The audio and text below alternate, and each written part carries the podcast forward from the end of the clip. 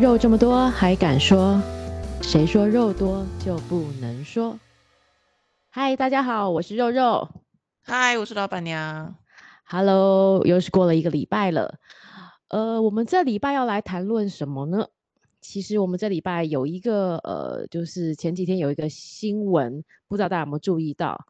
就是呃，在呃，不知道老板娘有没有注意四千金部落格？这个 你没有 听过哦？好吧，你这样叫我怎么接啊？因为不同圈子，不同圈子哦。我发现有小孩没有小孩的看的东西真的不一样。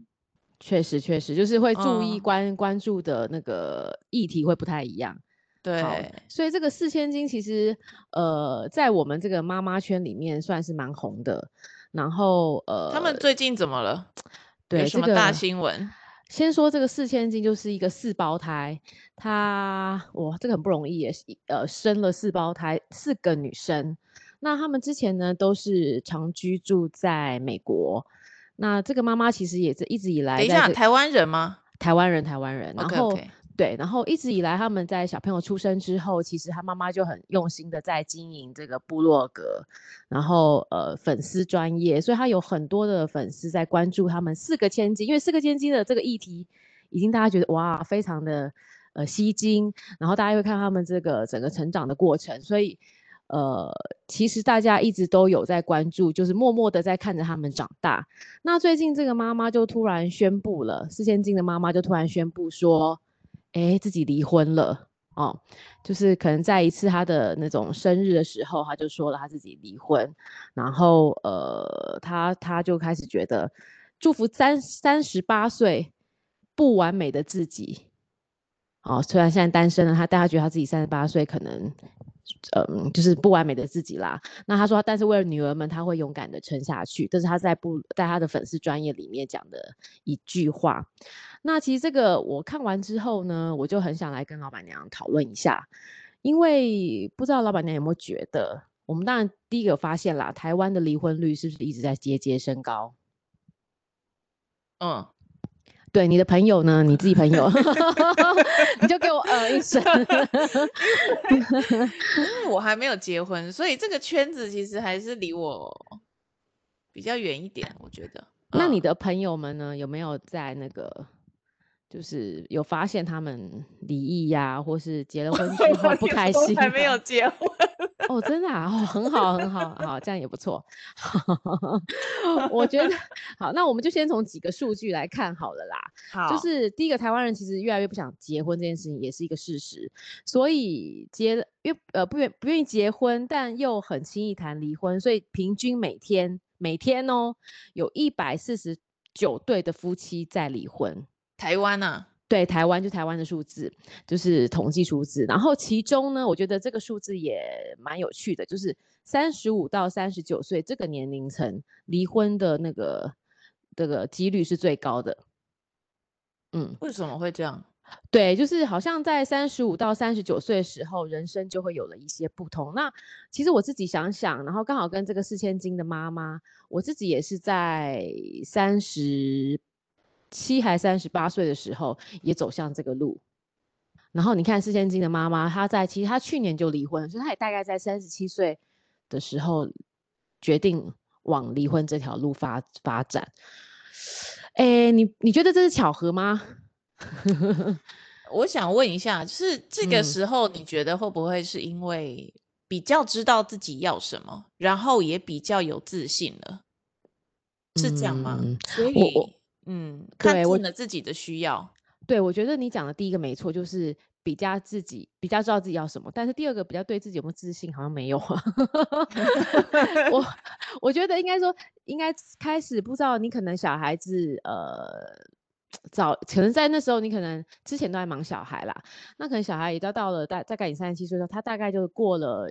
幼稚园阶段其实很多东西就相对稳定，然后呢，我自己经验是，呃，就开始因为你又每天都这样很忙碌，就是交错在工作生活、工作生活、妈妈太太、妈妈太太这种日子，你过了久了之后，你会有一些迷惘，然后开始在就像你刚刚说，开始在追寻自己，我到底要什么，然后会发现自己有点不开心。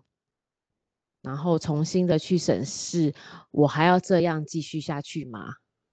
这个不开心跟另外一半有关系吗？嗯、还是就是自己不开心？嗯，当然你会去想啦，当然就是应该觉得你跟另外一半的，呃，不论相处模式或互动，不是你想要的那种感觉。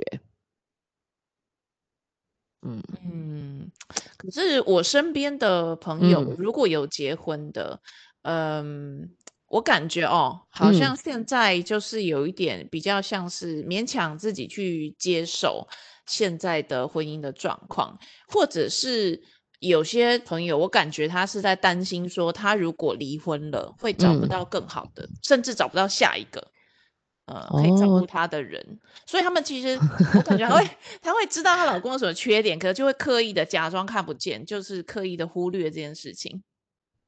哦，所以怎么，嗯，为什么你可以这么勇敢的去做这个决定呢？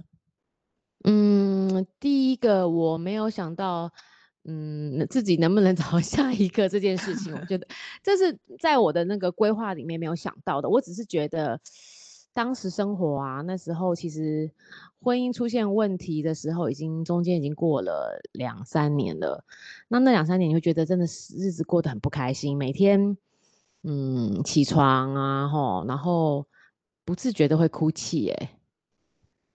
你有没有什么具体发生什么事啊？还是没有？就是、嗯、其实没有哎，我觉得就是累积下来，然后你就会发现为什么我的人生有点怎么变成这样子。然后我觉得是有我一个同事，一个女生同事，她提醒了我的一句话，她说：“哎，为什么我觉得？因为她认识我很久，她就说。”为什么我觉得你这几年好像不是过得不是很开心啊？你生活没有那么开心。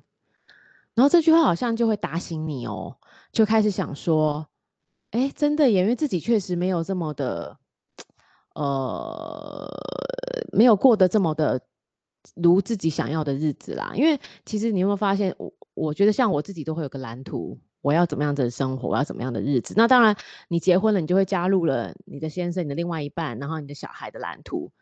那我觉得会不会是因为我们个性比较就是叽歪，或是比较机车难相处，也有可能，你就觉得这个蓝蓝蓝图不是按照自己的模式，或者不是按照自己的想象。那当你的另外一半又没办法去跟着你走向大家彼此或是彼此找到的蓝图的时候，你其实就会觉得是不是我们不适合？可是，呃、嗯，好像我没有结婚，对不对？所以我们这种结婚的，看你们这种结婚，然后好像呃也是很稳定的生活，然后有小孩了，其实好像就已经是人生胜利组了。哎，从外面的眼光看看 看这些在婚姻里面的人，嘛，你最少是找到了另外一半嘛。就是我们按照着世俗的眼光走下去而已啊，也没什么，对不对？可是呃，像我就觉得很难找到哎、欸，就是，可是老板娘你自己之前也也有一段很长的恋情，不是吗？对啊，所以最后走不下去啊，就是 交往了很久，然后就发现说，呃，这个再再继续走下去，只是因为我没有筹码了。我不知道，就是我刚刚讲的，哦、我没有、哦，我没有你了，我不知道我还会遇到下一个，所以我觉得他也是这样，有一点这样的心态是怎样，所以就勉强着彼此好像在一起，对、嗯，可是又走不进去那个婚姻里面，因为觉得这好像还是一个太大的赌注，对，最后反反正对，他就交了一个很年轻的女朋友，那他就走进婚姻了，他就觉得啊，这样我可以。诶，其实你这个例子还不是我第一个听到的耶，我听到好多个身边好多个女生朋友哦，她们都跟她的另外一半男朋友了，还没有结婚，都是已经谈了差不多好久好久十快十年或甚至十年以上的恋爱，最后男生依然敌不过 年纪轻的女生，然后就离开了原本的那一位。不是说这个男生就是从一而终嘛？就是二十几岁的喜欢二十几岁的，三十几岁的喜欢二十几岁的，对，四十几岁的还是喜欢二十几岁的啊。这个是很很忠诚的一个习惯。对，其实他们还蛮那个哦，自始至终都一样。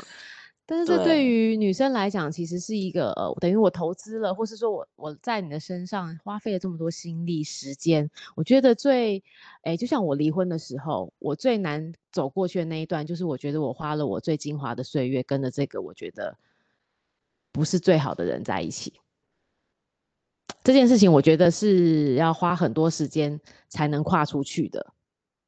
我反而最伤的是这里耶。可是他也花了他人生最精华的时间跟你，但就像你说的啊，男生永远都可以再找更年 轻的。他的自始至终都是同一个目标，但在我们来讲，虽然我们说没有说，我们都会虽然好笑说啊，我们要找小鲜肉或者要找干嘛，但是你就明明知道那个是还是会有一些心灵跟什么上面的落差嘛，不太一样嘛，对不对？但是你会觉得你那个十年的，就是你十年都跟着这个男生，你觉得哎，其实。女生从二十五岁到三十五岁这个段时间算最精华的吧，对不对？不论外表吗？对啊，不论是呃美貌嘛，青春嘛，嗯，然后呃，我觉得到三十五岁经历也是，就是整个经历又有一点，你要迈向了一个轻熟女的阶段了。那时候是我觉得是最女生最漂亮的时候，欸，嗯嗯。嗯对，也许二十九岁是最好看的时候，也许，嗯，哦，二十九岁，有一点，有一点社会经验了，嗯，然后也还不到年纪很大的时候。我觉得你是被二十九岁伤过，所以你现在能够很准确的说出二十九岁，因为还没三开头嘛。哦，真的齁，对，所以，嗯。嗯我现在有点不理解的，就是说，你嗯嗯嗯像我朋友，大部分假设有在婚姻的很少了，但是有在婚姻的可能啊，如果很幸福的就不说了，但是如果不幸福的，我看到他们都选择忍耐。你觉得你为什么可以做出这个选择？就是嗯，我要追求我自己想要的了。好，其实诶，回想这段路真的很不容易啦。然后我觉得我自己算是比其他女生要来的幸运，或是。真的是幸运很多倍，因为我觉得我有很支持我的家人，因为我发现很多人在谈论，尤其是女生在谈论离婚的时候，其实家人多半是会觉得反对意见的，会觉得对，对，就是觉得传统的好像觉得很丢脸，是不是？对啊，那其实就像我有一些比较呃比较年纪长的一些同事或朋友。可能跟我没这么熟啊，因为熟的人大家就知道我的个性跟我不开心，他们就会觉得好，你就应该选择。但是，一般同事会觉得说啊啊，你你那个先生有有打你吗？啊，有外遇吗？哦，好像全世界只有这两个原因才能够离婚一样。对，对如果。不是这两个原因，你要求离婚好像就不知足。对，哎、哇塞，老板娘说的真好，因为当时会被我这个小孩的爸，就是前夫也这样说过，就说你就是不知足。但是我觉得是，呃，如果我们之前我们选择了婚姻，就是要跟你另外一半一起走，那你另外一半就必须要跟你的，就是两方其实脚步要是一样的。你有没有觉得，就像一个团队一个 team 一样，大家要有共同的目标？那我觉得不只要脚步一样哎、而是你要跟这个人在一起的目的是他让你觉得自己成为一个更好的人，你也让他成为了一个更好的人。哎、欸，你这句话说的真的很对耶，听完都觉得感动了。就是真的你，你你会觉得跟他在一起，你会觉得自己没有停滞不前。对，对，我没有在消耗我的岁月，我没有在消耗我的时间。这件事情非常非常重要，你知道吗？但是对于我来讲，呃，我我当然中中间还是有一些我们的那个过程啦，就会你会发现这个人的心思也没有在你身上，对你的关心也没有。那你跟他在一起，你也不能跟他一起成长，然后他对你又不关注，那你们又没有共同的目标，那倒不如就自己一个人好了。那虽然有小朋友的状状况之下，会有一些些的复杂。嗯，因为你你会思考比较多嘛，为了小朋友，但是你又会想想到说，呃，如果这个小孩在一个不开心的环境之下，或是我跟这个他的爸妈，就是我们的相处模式会给他一个不好的示范，其实反而对他以后在追寻他的爱情，或是他接下来的生活的时候，反而是不好的一个例子。所以我当时是这样想啦，可能有些人会会觉得会跟我辩驳这样子的想法，但是我当时是因为这样想，加上自己已经很不开心了，觉得这个人不是我可以走下去的的的对象，那我会觉得反跳反反出来，不论是我带着小孩或是我自己一个人，我都会觉得比我现在好。所以在我我觉得很重要是，还是要讲一下，在我家人，我爸爸妈妈、我姐姐、我姐夫，甚至。就是还有亲，就是很好的朋友们、同学，他们的支持之下，我很勇敢的做了决定。可是这个中间很快的决定吗？嗯、还是也做了很多努力？呃，我们有去做婚姻之商，哎，其实我们有在做努力，耶。就是就像那个史密斯夫妇那一种的嘛，就是我们去做婚姻之商。那中间当然，我觉得婚姻咨商这条路是我提议要做的。因为我总觉得彼此在那些心里可能有一块是我们曾经被伤害过，不论是小时候的家庭背景啊，或是曾经彼此受过哪些伤还没有疗愈好，是导致我们的两两个人的关系造成了一些问题。所以我是想透过咨商师来帮我们，而且心理医生来帮我们解决的。但是你你会发现说，不知道是不是因为两个人都没有心了，或是两个人个性都很倔强。总之，咨商师就只给我，呃，就心理医生只给我我们两个一个评论，就是我们两个就是两两个平行线。哦，如果有一个人就是两个都没有没有要改变，所以这件事也不是说他错或我错啦，我觉得是两个人都不想改变自己，所以这个现况是不是你就知道接下来的五年、十年、一百年大概就是这样的情况发生？哦，就是他想离婚吗？他不想，但他也不想改变，你会觉得很恐怖。我觉得很奇怪，什么意思啊？就是他，他就是他不想，他也没有要改变他自己，他就认为说，就是就是这样啊。未来配合你咨商，因为一开始我在要求咨商的时候，他是不愿意的。他说我又没有病，你你才有病吧？你去好了。然后我觉得，那之后我我就觉得好，那那我就跟他讲，那既然你不咨商，我们就离婚。他才愿意跟我去。然后去的时候，他就跟咨商师讲说，他其实呃并不就是并不想。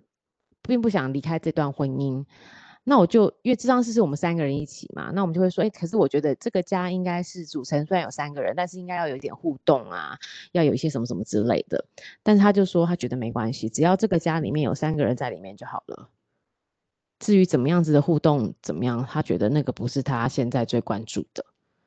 所以你就知道他的观念跟我的观念其实是差很多的，就大家对于家的定义是差很多的。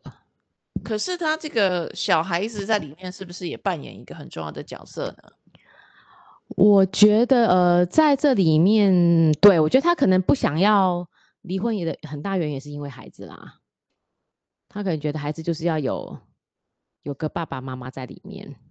嗯，他跟我他跟我的观念就不一样。那我觉得我，我我如果小孩子要在一个健康快乐的情况之下是比较好的，我自己是这样想啦。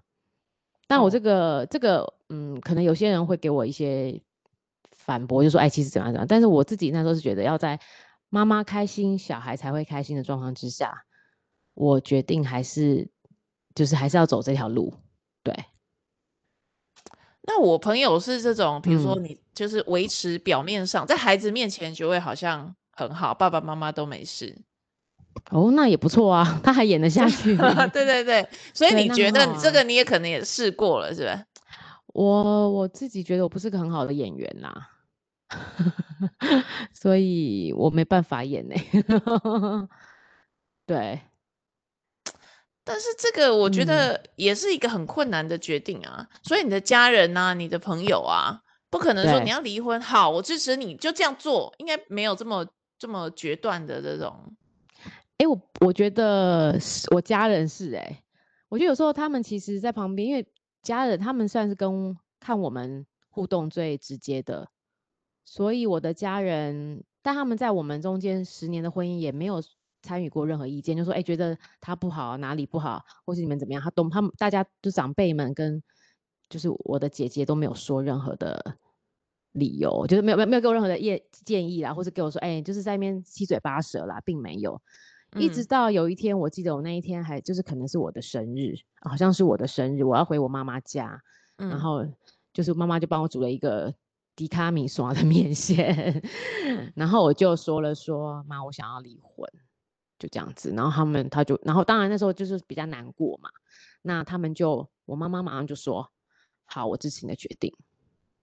嗯，所以他们是不是也观察一段时间了呢？对，我觉得在这个这个状况下是啦。那当然，我觉得我算是很幸运的，但因为我知道很多的别的朋友可能没有这么幸运，因为，嗯，我有些朋友是父母亲根本就反对你离婚这件事情，认为很可耻，嗯、尤其是女生，吼，对不对？就是你搬回家了，或是说你离婚了，会被人家左邻右舍、亲朋好友说闲话。那我觉得我们家人是不为别人的 言语。但支持我做这个决定，因为他们可能觉得这样做是对我是最好的。嗯，那这个是很难得的事情嘛？你觉得？对对对，我觉得这是在，这是我比较比别人幸运的地方，因为呃，离婚真的不是一件很很简单的事情，尤其在从要离婚到走进离婚，那个路是很漫长的，而且很痛苦的。那时候我记得我每次，哦，那时候记得每次就是每天都是哭哭哭，欸，哎。就哭了，我觉得已经将近我这三十几年来的泪水都哭完了，每天都在哭，欸，你会觉得很夸张哦。然后每天都好负面，每天都觉得自己想要想要离开这个世界，就是非常非常的负面。怎么会这样啊？到底为什么会这样呢？对，就是你，因为你在这里面生活是不开心的，就每天回家的时候会不开心吗？其实你一整天就不是开，呃，就是你没办法发自内心真正的开心，因为。你就知道，你不知道哪里，就是你会觉得哪里缺少了什么那一块啊。嗯，对对对对对。但我是，我就他可能是个，他也不是个坏人，但我觉得他就是个不适合不适合我的人，这样而已。我想要这样说。你要什么，他要什么，然后中间的差距是什么？我觉得就像我们在讲的，你你刚才讲说，另外一半是要让你变成更好的人，然后我希望的是这样，然后我希望的是一起有。走向一个目标，彼此很多地方上可以一起努力，有共识。但是我们曾经试着做很多，就是想想要做很多事情。我想要跟他做，就是想要编织未来的梦想的时候，嗯嗯，通常都不被不被采用。对，他就觉得像这样就这样就好了吗？对他，因为他你有有时候你会觉得就是两个人啊，我比如说这种呼应嘛，就是要出去玩，要哎两个人一起说，哎我们去哪里好不好？啊，好啊，很棒哎，那我们一起去，这样子呼应是好的，嗯、对不对？他同时，我们去哪里好不好？干嘛去那边？那么那个去人挤人干嘛？就类似，我是说类似像这种例子啦。对，就是你永远都没办法得到一个对方的好的回应，跟你一起好像还好，愿意跟你去做某些事情。那当然，他越他想做的事情，我就会跟着他去做。但是我想做的事情，他可能就觉得，嗯，这样就好啦。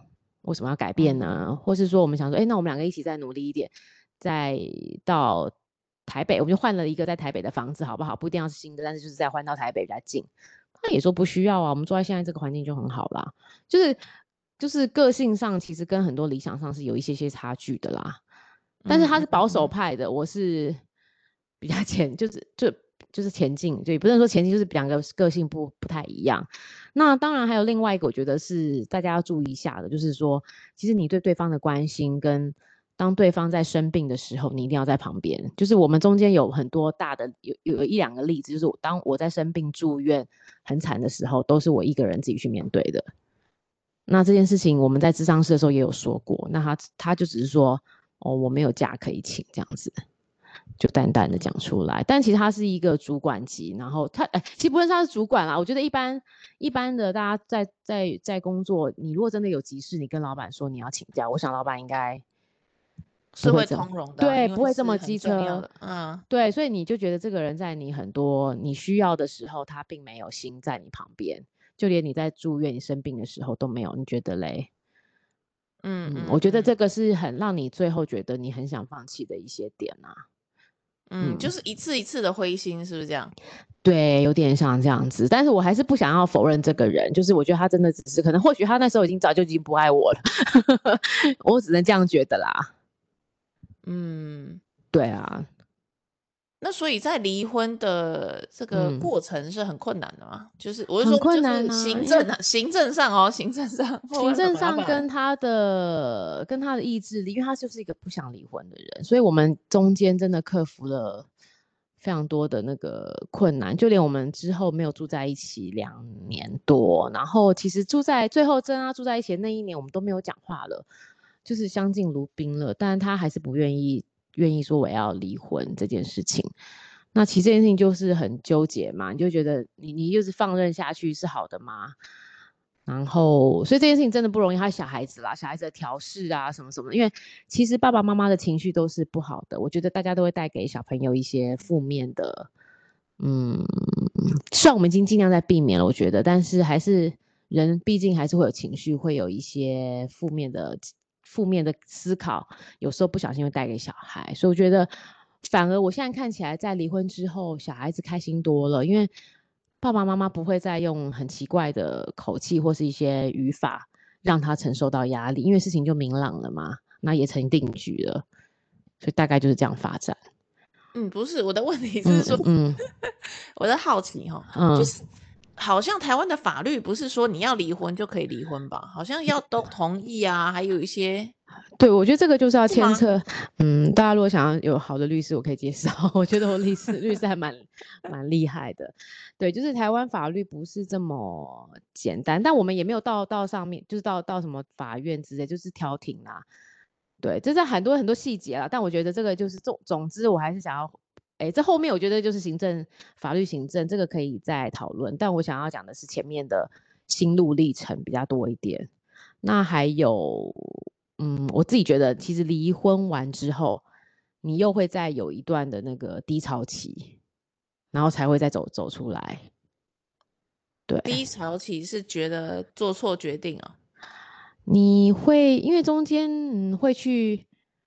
呃，中间你会发现你你的人生转变又不太一样，你会在思考，对，你会想说这样的决定到底是对的还不对吗？对小孩是对的还不对吗？因为顿时之间改变了一些事情，比如说小孩可能没办法一天到晚在你旁边啊，比如说很多事情就会做了一些些微的调整，那嗯，又要再经过，也就是就连那段时间，我还是晚上还是会忍不住落泪，就你必须要自己再再调试回来，就是。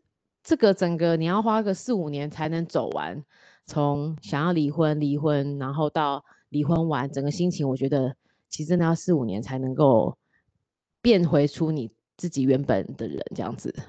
所以也不是说很这种、嗯、很帅气说好我要离婚，然后一个礼拜就把它解决掉，这样应该不是。没有哎、欸，就像分手，你也要花很多时间才能恢复，对不对？嗯，对啊。就是那个心情会很奇妙的，会失落。嗯，我我觉得也不，就是离婚的第一天，当说要离婚玩的那蛮开心，但之后你就觉得人生就开始在在想，又是什么是你要追寻的？你会重新再思考，我的目标是什么？那我离婚完我要做什么？那我现在我的人生要怎么规划了？因为你开始又是走到另外一个阶段嘛。就等于是你之前打关嘛，就过关了，你这次离婚过关了，你会想到那我接下来要挑战什么？然后啊，按照现在改变再做些调整，就是这样。但是现在应该就活得比较有盼望了吧？嗯，对啊，现在就越来越能调试自己。只是我发现社会上啊，其实对于离婚的女生哦，因为我其实身边还蛮多离婚的女性。然后我觉得他们都有在，我们大我们彼此有在做分享。其实他们说有些甚至也会被，呃，不知道是自己心里还是怎么样。他说有时候反而会也会被那个婆婆妈妈邻居哦，好像被歧视，你知道那种感觉？就真的这就比如说他们说，对我也很难想象。但他就举出一些例子来，比如说在坐电梯的时候。他就觉得这个，因为好像就之前就有聊天说，哦，你你是一个，就是你原本什么，反正就是聊到说，哦，原来你是离婚的状态。然后他就说，之后这个这个这个阿姨在碰到他的时候，就会有一些轻视，或是甚至有一些用架拐子的感觉，就是比如说他进电梯的时候，就会有一些不知道是那时候心灵特别脆弱还是什么，他就觉得人家有一点有点有点在在那个在就是轻蔑他的感觉。这也太奇怪了，为什么会这样啊？我觉得大家对于被就是离婚的妇女会贴个标签呢、欸。就像有时候朋友，就是可能朋友不知道我离婚，可能以为我单身。他说：“啊，没关系啊，反正你又只要不要是离婚的都好。”就是他们会觉得被离婚或离婚的人好像有些问题。嗯嗯嗯，对哦，我觉得是哦。这个社会上还是对于这些像我们这些族群是有一些，我觉得是有歧视的耶。当然不知道自己自己是这样讲，但就是有一些老一辈的啦。还是觉得说啊，你你你被离婚或者你离婚，一定是你有什么，就是或或你一定是有些难，一定有一些奇怪的地方。你可以懂那种感觉吗？我可能也不是太太老了，所以 很难想象 这个有什么好。因为我们都是很觉得很开放来看待嘛，但我觉得可能老一辈人就不是我们想象中这样的。嗯，呃，三从四德啦，什么妇道啦，什么这种比较、呃、对啊，八股的这种八股的人，对对对，就是还是比如像还是会有同事，大家老了一点，比较比较年纪长我们十岁那种同事，就会说，哎呦，也其实我原本是想跟你说啦，干嘛要这样？你干嘛之前要走入这个路？就类似像这种意思啊。对，就是我觉得还是会受到一些奇怪的那个眼光，嗯、这个真的很难想象。不过我觉得，嗯、我觉得重点是自己活得开心、嗯、这件事情。对，每一个人都是一个独立的生命，包括我觉得你的小孩，他其实也是一个独立的生命，他也要过得开心。那妈妈开心，通常小孩子才会开心啊。对啊，而且呃，我觉得那是一个人生的自觉啦，每个人路都有可能会选错。哦，你你走过了，你才知道说原来自己适不适合这条路。我觉得，嗯嗯，我觉得我可能适合婚姻，但可能不适合怎么样。就是你你你自己会去找到，或者我适合两个人，就是不要有婚姻。但因为这是因为你尝试过这条路，你才觉得自己不适合。嗯，对。但总算是经验过一个事情了哈。对，就是 增加你的人生历练。但我觉得就是自，我觉得还是要回到一个自觉，就是大家在某一个岁数之后，像我们是比较可能比较晚晚被启发的，你不要到到三七三八岁才觉得人生到底为何而活，你就开始会去想我的人生要过什么。你以前可能只想到哦，我的工作要怎样怎样，但你却忘了说，其实你的生活其实也要有自己的规划。我不知道老板娘会不会想象自己的就是生活的规划，或是你想要怎么做，你自己有些打算吗？我觉得一个女人哦，二十岁、三十岁、四十岁、五十岁，其实都有不同的学习和不一样的生命的体验。我自己觉得，在二十岁的时候，呃，我就是什么都去尝试，然后什么都不怕，对，然后去做很多乱七八糟的事情。对，但我觉得没有关系，因为你的机会成本还很低。没错，你这个做错了，你还可以马上调整变回来。但是年纪增长，嗯，你的机会成本就会越来越高。比如说换工作，对，就会啊，好像不太能够随便的换工作了，因为嗯，年纪有一点。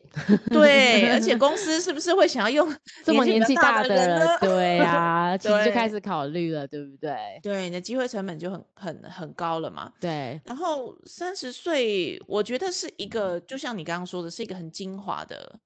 时候嘛，嗯，但是也是可能是最忙的时候，没错，嗯，最忙，呃，工作啊，对啊，自己的健康啊，家庭啊，啊什么的，啊、一大堆事情。嗯、那在这个时候，我觉得可能会因为忙碌，忽略忽略你对自己的照看。你说的很好，没错，嗯，对，不管是自己的身体，不管是自己的心灵，但是我觉得到将近四十岁的时候。嗯，我自己觉得在这个时候是，反正是人最好的一个状态。虽然这样讲有点，对我我自己也这样觉得。我常常会觉得说，因为我觉得现在自己是最成熟，因为毕竟你经过那段那段路，然后就像你刚才说的，过了二三十岁冲动的年纪，我们现在是一个比较不会像以前这么任性，在很尤其在那种两性的相处上。所以我常常会觉得，我常常会自己自自嘲说，现在来跟我交往的人，可能都是要前辈子要烧造很多 桥铺很多路，要 发了很多百米粮，你知道吗？我觉得这是我们很多那种，就是我们这个年纪的女生，其实大家都会这样想，因为我们现在是最成熟最好的阶段。你你有没有这样觉得？嗯，你这样觉得，可是男性是不是这样觉得？这个我不能 没有，我觉得是要看男性在追求什么，你知道吗？他们如果追求一些其他的，我们就不能就是对。但是我们现在就是也不、嗯、就是不会随意任意的不吵不闹那种，然后又可以跟你讲话聊天聊得出一些所以然。对，我，我觉得两性有时候很很最后很枯燥乏味，虽然她很漂亮，她很年轻，但她脑袋没有东西，其实。我不知道这样生活男生可以吗？我就不知道。可是男生我觉得有一个很重要的要件，哦、就是希望女生可以崇拜他，就是对另外一半可以崇拜他，不管做什么就觉得你超棒的，然后你开一台 B N W，简直就是事业有成。但是 在我们这个年纪，可能觉得这个也还好吧。这样对，但但我觉得我现在应该比以前成熟的是，我现在会演得出来。我说哇，你好棒啊！我觉得我现在已经成熟到，也只是可以说哈，就是。适时的会去赞赞美别人，尤其是就知道说哦，我这时候应该，比如说这个这个是这个点，应该说哇，你真的很厉害耶，竟然会这样这样这样。那我知道为什么你结婚，我没有结婚了，我不会演这个的。没有没有，我就是说我现在才开始会演，我以前可能还不太会演，但我觉得我现在已经成熟到我知道该演出的时候还是要演出。嗯。对，我很任性的做自己。你还是会，我觉得该怎么样该怎么样，因为 演一演之后，他如果真以为这个是真的，那我不是完蛋了。我们可以找一些小事情鼓励啊，就像性高潮，如果还要演的给他看，那完了，他真的以为自己很棒，这样不行哎、欸，这样永远自己都没有高潮，这样永远都没有进步，对不对？这种你要慢慢听他啦。但是就是对我觉得就是一个。嗯，我觉得现在就是我们比较就是成熟啦，应该可以这样讲。但就像你说的，我觉得不止，嗯、我觉得不止成熟，嗯嗯嗯，我觉得在这个年纪刚好是在身心灵都是最完美的状态。我自己觉得是这样子，因为再老一点，欸、对，再老一点真的是你知道荷尔蒙啊什么的都开始也没办法了，对，对，要停经啊。对对对，做到更年期的医学，对，更年期都要开始了，那个情绪会开始被影响嘛，被荷尔蒙影响啊，容易生气啊什么的。对，可是四十岁还没有要到那个时候，可是自己的知识、经验还有这个对人的看法，都已经比较有自己的这些判断，然后有自己的逻辑了。嗯，然后有这时候，这时候你又更就是照顾自己的身体，对，哦，然后身材也没有走样的。哦，那就很厉害了，夸张。因为我觉得女生四十岁，其实不论男女都是，好像过了四十之后，身材会比较多人开始不一样了哈。对，代谢真的是很快的，代谢我觉得变慢了，真的是，真的是。对，所以在四十岁就开始真的要上健身房，我觉得真的是需要、欸，或者是跑步啊，或者是做什么，就是你的心，就是女生的那个心态还是很重要。对，然后吃东西又比较有那个经济的。这个条件可以吃比较健康、啊、好一点点的，对，对比较好的东西，对，没错。对，然后又可以运动，然后你生活上的这个态度又我觉得比较有逻辑了，对不对？就是知道说得很好，面对自己的生活。我觉得四十岁就是女性最漂亮的时候，真的呀，就是一切都成熟了。对，对，对，而且我们我们更自在的活在这个世界上。对，所以我觉得四十岁其实要学的一个功课就是怎么和自己和解。嗯，没错。意思是，意思是，就是可能在二十几岁的时候，觉得天哪，我一定要在我们的公司里面成为什么样的职 位，我要达到什么样的工作成就。结果到四十岁的时候，发现哦，好像、哦、还是这样，好像真的 还没有当总经理呢，还蛮蛮困难的。对对对，没错。但是这个没有关系啊，我觉得在这个时候要学会，我们就调整嘛，无所谓。对。嗯，对，我觉得如果刚好有自己很想追求的目标，那就去做，因为四十岁你有这个这个能力去做了。对，可是如果没有的话，其实我觉得是没有关系的。哎，很多人就说我没有目标，是不是惨了？No，也不会啦，目标也很好。对，活在当下，对，过自己想要的、或享受对的生活。因为因为我觉得这个跟自己和解一个很重要的关系，就是做这个真实的自己。嗯，你你你其实有很多缺点啊，我很多缺点啊，我们都有缺点，每个人都是对对。可是要接受自己的缺点，像我，我就是一个很拖延的人，啊、我有拖延症。真的假的？对对对，诶，我虽然看起来不像，但实际上我是一个拖延症非常严重的人，就是诶，真的完全不像诶。时间 截止之前，我才才愿意把东西缴出来。对对，我相信应该我不是只有我这样，大家都这样吧。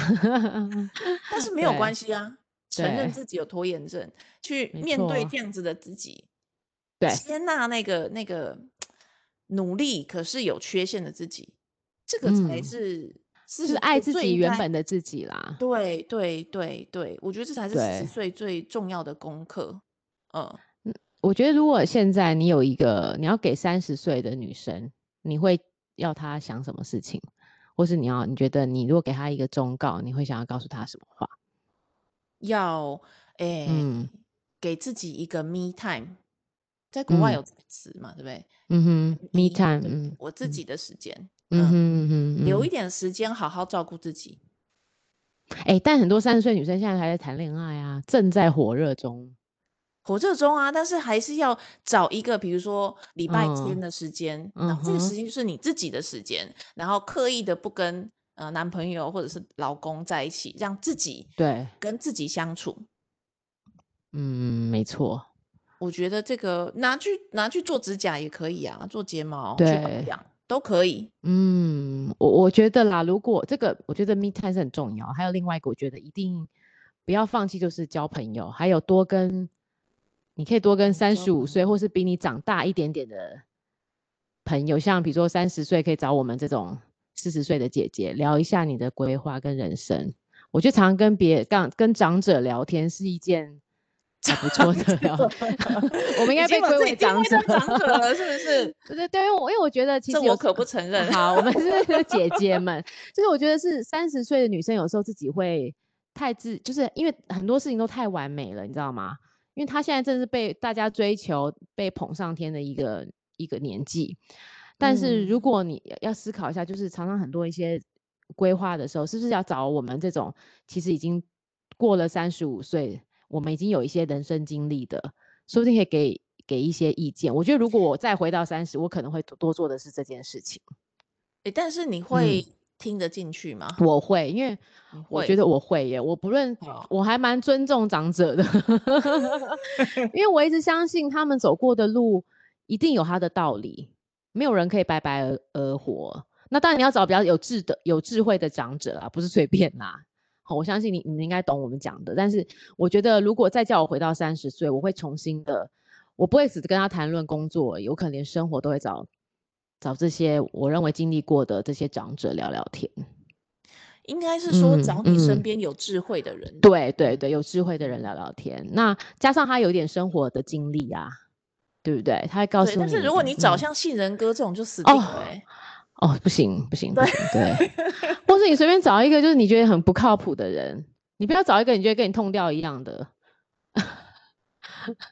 就是你没有办法激发出一些火花啦。你要给一些不同的思路，然后你再去判断他讲的是不是对。我觉得大家要回到判断力。